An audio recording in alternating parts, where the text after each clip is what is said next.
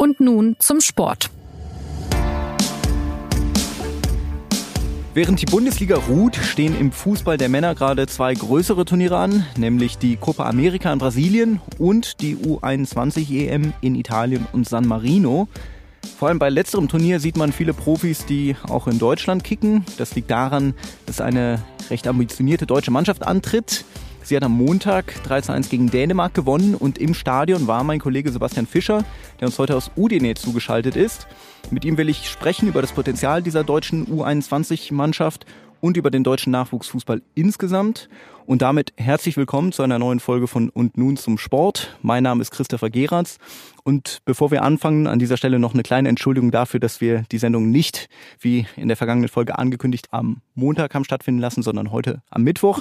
Ich hoffe, Sie genießen heute das Zuhören. Und damit zurück zum Sport. Sebastian, du wirst morgen wahrscheinlich etwas stärker beschäftigt sein als heute, wo die deutsche Mannschaft nicht spielt. Morgen um 21 Uhr spielt Deutschland gegen Serbien. Erzähl uns, was steht heute bei dir an? Was steht an bei der deutschen U21? Ja, hallo nach München. Ähm, tatsächlich bin ich dann morgen im Stadion. Was das aber für die Beschäftigung am Tag bedeutet, äh, das weiß ich jetzt noch nicht. Das Spiel ist ja erst um 21 Uhr. Und heute fahre ich auch schon nach Triest, äh, so ungefähr eine Stunde hier von Udine, weil dort die Pressekonferenzen sind äh, von der deutschen Mannschaft und von der serbischen äh, und man ein bisschen dort beim Training zuschauen kann, jedenfalls die ersten 15 Minuten. Ja, lass uns doch dann gleich auf das Sportliche, auf das Turnier insgesamt schauen. So eine U21-EM ist ja gewissermaßen auch immer eine Talentschau. Also Spieler können sich präsentieren. Als Zuschauer kriegt man eine ganz gute Idee, wie es um die Talente so bestimmt ist. Wenn wir jetzt äh, zunächst mal bei der deutschen Mannschaft bleiben, frage ich mal ganz plakativ, Sebastian, welchen dieser Spieler wird man denn künftig womöglich dauerhaft in der DFB 11 sehen? In der A-Nationalmannschaft, jetzt mal abgesehen von Jonathan Tah und Lukas Klostermann, die auch neulich schon bei der WM-Qualifikation dabei waren. Ja, ist ganz lustig, dass du das direkt ansprichst. Und natürlich ist das das Thema, was so ein bisschen diese Turnier oder generell Nachwuchsturniere immer überlagert. Ne? Die, diese zwei Themen. A, wer wird der nächste äh, A-Nationalspieler oder B, äh, wo wechselt das nächste Supertalent hin? Natürlich wollen die, die Spieler und Trainer selbst davon gerade möglichst wenig wissen, weil sie irgendwie immer betonen, dass ja auch dieses Turnier für sich selbst eine Bedeutung hat. Aber klar, darum geht's. Und um deine Frage äh, zu beantworten, weil es eine Mannschaft von vielen Allroundern ist äh, und keiner so richtig herausragt äh, im deutschen Team, ist es gar nicht so einfach zu sagen, der, der natürliche Kandidat für eine herausgehobene Rolle in der, in der A-Nationalmannschaft der Zukunft ist wohl am ehesten der Torwart Alexander Nübel, der ja auch das Interesse vom FC Bayern auf sich gezogen hat, äh, der Torwart von Schalke 04 in der vergangenen Bundesliga-Saison. Warum? Ich meine, wenn man an die A-Nationalmannschaft denkt, dann denke ich ja, dass die allgemein kein Torwartproblem haben mit Manuel Neuer, gerade mit Marc-André Testegen, der auch erst 27 ist, glaube ich. Ist jetzt die Frage, wie man Zukunft definiert. Klar, ich glaube jetzt nicht, dass er bei der EM 220 im Tor steht, aber er ist schon ein Kandidat, der sich selber auch, glaube ich, er hat, er hat sowas angedeutet im Vorfeld des Turniers, der sich auch durchaus selbstbewusst bewerben will für die Nachfolgerrolle von Manuel Neuer. Du hast ja auch jetzt im Vorfeld des Turniers schon einige Artikel geschrieben. Äh, einer war überschrieben mit Turnier der Spätstarter. Kannst du vielleicht ein bisschen ausführen, was du damit gemeint hast, was damit gemeint ist? Hast du den Artikel nicht gelesen? Den Artikel habe ich gelesen. Ich bin mir aber nicht sicher, ob ihn jeder der Zuhörenden gelesen hat. Nein, Quatsch. Bei Natürlich, das mache ich sehr gerne. das, das mache ich sehr gerne. Ähm, es gab ja jetzt gerade im ersten deutschen Gruppenspiel schon ein gutes Beispiel für einen Spätstarter, der auf sich aufmerksam gemacht hat. Und zwar Marco Richter, der zwei Tore gegen Dänemark geschossen hat. Und der von sich selbst sagt, dass er in den U-Nationalmannschaften vor der U21 gar nicht so der gefragte Spieler war. Er hat eine nette Antwort gegeben, als ich ihn fragte, ob er sich überhaupt die Spiele bei der U21 EM 2017 angeguckt hat, hat er gesagt, ich war noch nicht so drin im Thema Nationalmannschaft. Das heißt, mit Spätstarter äh, sind so diese Spieler gemeint, die einfach in den früheren Jahrgängen noch nicht so weit waren und jetzt aber dadurch, dass, äh, dass auch ein bisschen Platz frei wird in diesen U21-Nationalmannschaften, wo ja manchmal schon sozusagen die besten Spieler fehlen des Jahrgangs, weil sie schon A-Nationalspieler sind, wie zum Beispiel bei den Franzosen Kylian, Kylian Mbappé, wie äh, Leroy Sané, Kai Havertz und so, so bei den Deutschen. Da wird jetzt eine Lücke frei, wo diese Spieler auf sich aufmerksam machen können und zeigen können, dass es gar nicht immer so der direkte Weg nach oben ist, der immer der einzige ist. Das ist äh, ganz interessant, was du sagst. Ähm, man denkt ja auch bei U21 sehr schnell an diese Mannschaft von 2009, diese Mannschaft, äh, die den Titel geholt hat, mit Manuel Neuer, Jerome Boateng, Sami Khedira, Mats Hummels und Mesut Özil. Mhm. Und du hast es auch schon gesagt, dieses Mal sind einige der besten Spieler der Generation nicht dabei. Sané Havertz hast du angesprochen, Julian Brandt ist auch nicht dabei, Timo Werner. Also was sagt uns das jetzt über die Funktion dieser U21-Mannschaft im Jahr 2019? Es sagt erstmal vielleicht auch was über die A11 aus, nämlich dass dort, anders als 2009, wo Michael Ballack noch Nationalspieler war und Konsorten, dass dort eben der Generationenwechsel jetzt stattgefunden hat. Ne, und deshalb die vielversprechendsten Talente nicht mehr U21-Nationalspieler sind. Das sagt vielleicht über den aktuellen Kader ähm, hier beim Turnier, dass jetzt nicht zehn Nationalspieler hier in den kommenden Jahren entstehen werden, sondern zwei oder drei oder vier. Aber man sollte jetzt vielleicht nicht den Fehler machen, äh, siehe Spätstarter, daraus zu schließen, dass hier eben ähm, keine Spieler am, am Start sind für Deutschland, die nicht im Laufe ihrer 20er Karriere machen können. Ja, ich habe es äh, auch mal nachgeschaut. Im aktuellen A11-Kader stehen genau drei Spieler, die nie in der U21 gespielt haben. Halstenberg, Hector und Havertz. Und das war's. Ich habe auch mal in alte Kader geguckt. Ähm, also 2015 war Ter Stegen dabei, war Ginter dabei, Nico Schulz, der jetzt relativ spät erst Karriere gemacht hat in der, in der A-Nationalmannschaft. Gnabry war dabei, Kimmich. Also das unterstützt, glaube ich, auch, äh, was du gesagt hast, ja. Interessanterweise hat der, äh, der Cheftrainer U-Nationalmannschaften Michael Schönweiz, mit dem ich vor dem Turnier etwas länger gesprochen habe, ein interessantes Beispiel äh, aufgezählt, so für die Bedeutung, die diese U-Nationalmannschaften haben können. Und zwar hat er ähm, nach dem 3 zu 2 der deutschen A-Nationalmannschaft jetzt im, im Frühjahr, was ja so als der Startpunkt einer neuen jungen Nationalmannschaft äh, gelten darf wahrscheinlich, hat er äh, in der Startelf die Juniorenländerspiele und Juniorenturniere gezählt, die die Spieler bestritten haben in ihrer, in ihrer Juniorenfußballerkarriere. Und er hat gezählt, dass 425 Juniorenländerspiele in der Startelf standen und 19 Juniorenturniere sozusagen. Also das, das haben sie, glaube ich, auch beim DFB so als Beleg genommen dafür, dass eben diese U21 EM sehr wichtige Turniererfahrung den Spielern geben kann, dass die Spieler dadurch wachsen können und eben auch so ein bisschen vielleicht auf einem, auf einem Umweg oder auf einem etwas längeren Weg in die AF kommen können weil ich ja deine Artikel fleißig gelesen habe vor diesem Podcast und ohnehin, ich meine, dass äh, Andreas Beck, der 2009 dabei war, auch irgendwas gesagt hat, was in die Richtung geht, was äh, Turniererfahrung angeht, richtig? Genau, mit dem, äh, mit dem hatte ich auch gesprochen und was ganz witzig war, er konnte sein Tor, was er, äh, was er damals geschossen hat, 2009 äh, bei der UN20 EM, was die Deutschen ins Finale führte, 1 zu 0 gegen Italien, konnte er wirklich noch so ganz detailgenau nacherzählen, als wäre es so sein absolutes Lieblingstor seiner Karriere gewesen, was ich ihm jetzt nicht unterstellen will, aber es klang so und er sagte, das sind einfach Erfahrungen, die bleibt. Er hat sogar gesagt, weiß nicht, das, das lässt ihn jetzt vielleicht nicht in dem, nicht in dem besten äh, Licht dastehen, ist ein, ein, wirklich sehr reflektierter Profi, sehr netter Gesprächspartner an die Beck, der jetzt allerdings sein, sein Vertrag beim VfB Stuttgart, mit dem er in der Relegation abgestiegen ist, wurde nicht verlängert oder er ist jetzt nicht mehr eingeplant für die, für die kommende Saison. Und er hat gesagt, vor der Relegation, die dann ja verloren ging, das sind solche Spiele, wo man sich tatsächlich nochmal dran erinnert, wann habe ich solche Do-or-Die-Spiele schon mal erlebt, wann habe ich solche K.O.-Spiele schon mal erlebt. Und da sagt er, in so einer, er ist jetzt 32, im Laufe seiner Karriere denkt man immer wieder zurück oder er hat immer wieder zurückgedacht, auch an die U21 EM. Jetzt lass uns kurz auf andere Länder schauen. Wir haben festgehalten, dass beim deutschen Team jetzt einige der Topspieler nicht äh, dabei sind. Wie, wie halten das denn eigentlich andere Länder? Also Daily Alley, der verfügbar wäre, ist äh, nicht dabei. Wie sieht es sonst aus? Genau, Mbappé ist auch nicht dabei. Ähm, es gibt schon irgendwie so eine internationale Top 11 der Supertalente, die, die nicht dabei äh, sind, wo, wo diese beiden vielleicht herauszuheben sind jetzt. Auch Kingsley Coman vom FC Bayern zum Beispiel ist nicht dabei bei den Franzosen.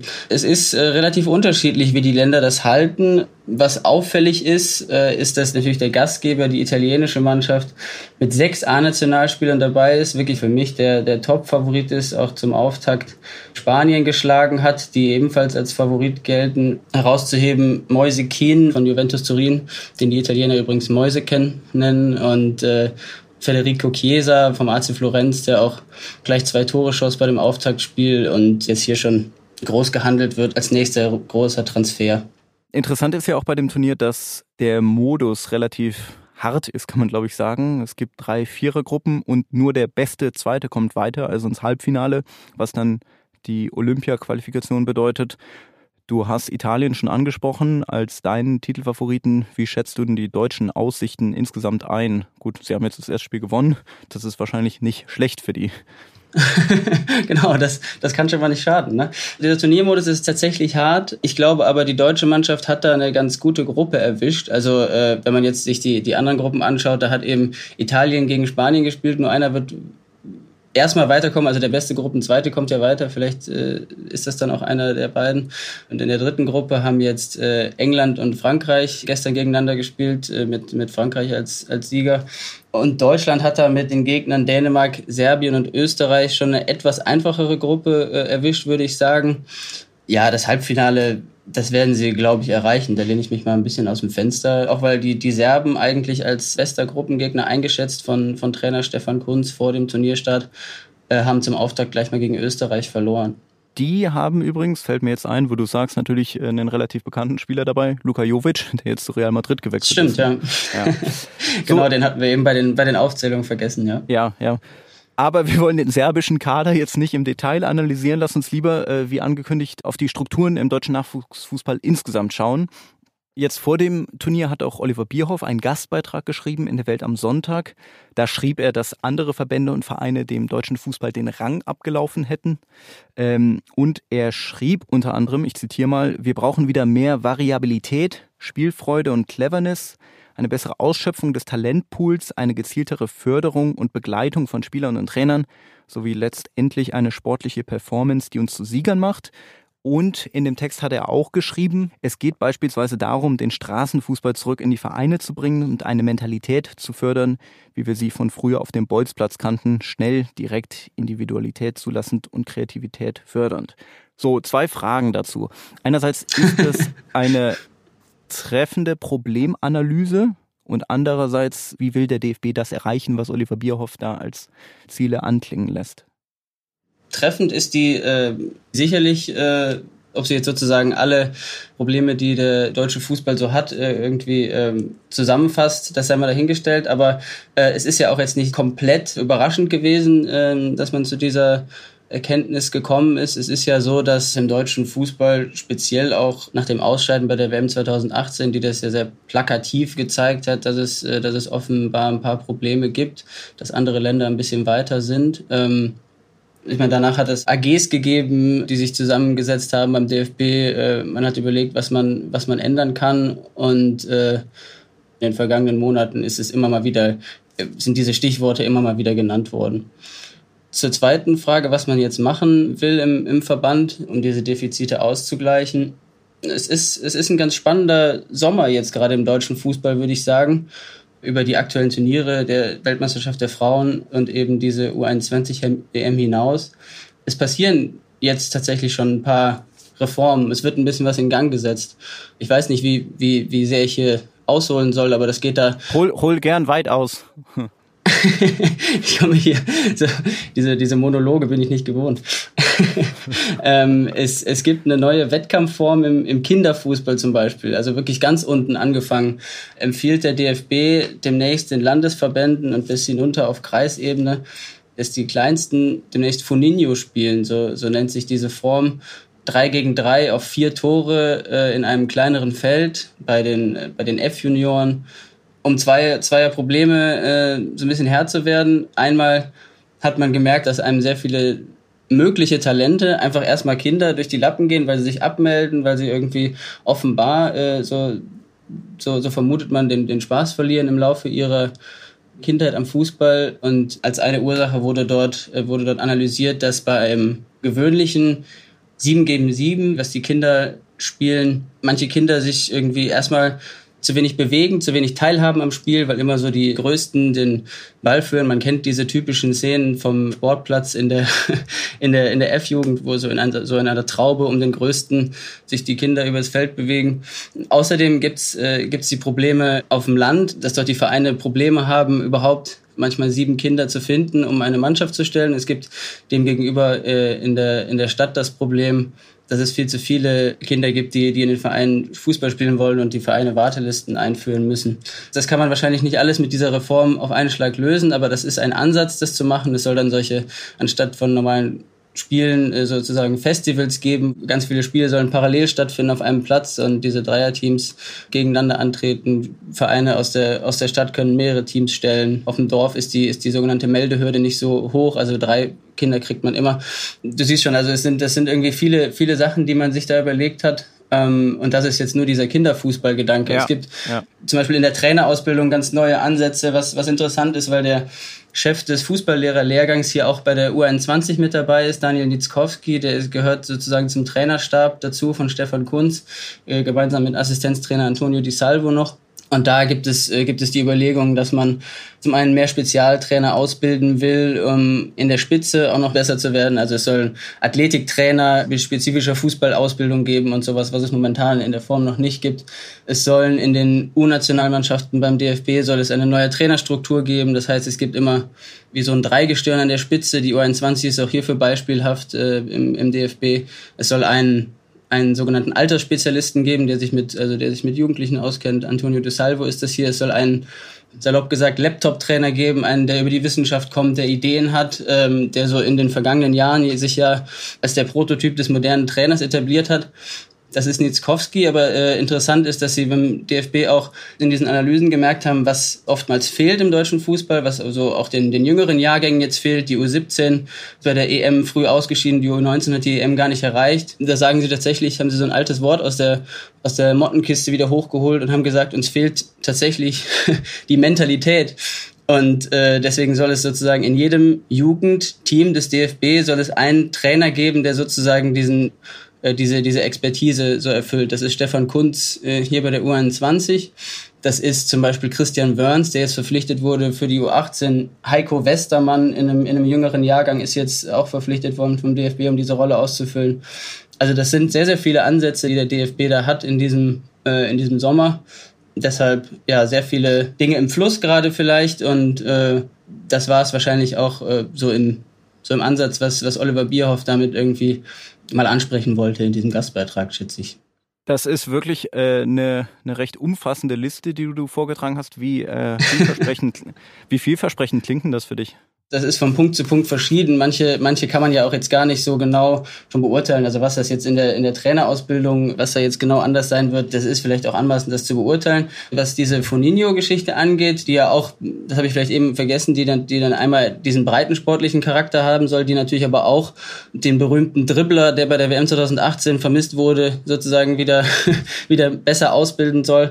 Ähm, das, das ist eine sehr ambitionierte Geschichte, wo ich aber auch finde, die hilft vor allem den, äh, den, dem Breitensport, glaube ich. Also das ist eine, eine sehr, sehr reizvolle Idee, glaube ich, äh, einfach bei den Kindern so ein bisschen den Spaß im, äh, in den Vordergrund zu stellen. Und es ist ja dann irgendwie ganz logisch, dass wenn, wenn sich in der Breite sehr, sehr viel tut, und das ist schon eine, eine sehr viel diskutierte Änderung, auch sehr, sehr umstrittene Änderung bei vielen äh, Jugendtrainern, wenn sich da so viel tut und wenn das sozusagen den Effekt hat, den man sich erhofft, klar, kommt dann äh, ist dann die Wahrscheinlichkeit hoch, dass sich das auch über Jahre hinaus natürlich, in, in 10, 20 Jahren oder, oder so, irgendwann in der Spitze vielleicht niederschlägt. Also ich finde es auf jeden Fall interessante Ansätze und es zeigt sich, dass gerade auch Michael Schönweiz, der jetzt, der jetzt neu im Verband ist, ähm, es zeigt sich, dass sich die Leute schon Gedanken gemacht haben, dass das, dass das ein Einschnitt war, diese WM 2018 vielleicht. Es wird jetzt auch teilweise so in Ansätzen mit, mit 2000 verglichen, nach der sehr schwachen EM, wo dann so die Nachwuchsleistungszentren äh, mhm gegründet wurden. Es hat nicht die ganz diese Dimension, aber es hat schon so,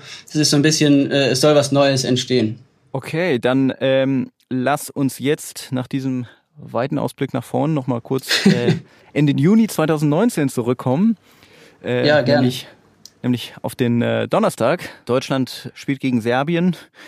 Sag ganz kurz, du, der Name Marco Richter zum Beispiel ist vorhin ja schon mal ganz am Anfang gefallen. Ähm, glaubst du, dass Stefan Kunz ähnlich aufstellen wird wie jetzt gegen Dänemark am Montag oder wird er viel verändern? Es war ja ein bisschen eine Überraschung, dass Marco Richter gespielt hat für viele, weil genau. er äh, Nadim Amiri äh, vom, von der TSG Hoffenheim auf der Position, äh, so, der auch schon beim EM-Sieg 2017 dabei war, eher in der, in der Stammspielerrolle gesehen wurde. Deswegen kann es durchaus sein, dass er, dass er durchwechselt. Es ist ja, wird auch natürlich taktisch ein ganz anderes Spiel. Es wird sehr viel körperlicher äh, werden wahrscheinlich, weil die Serben auch für ihre Zweikampfstärke bekannt sind.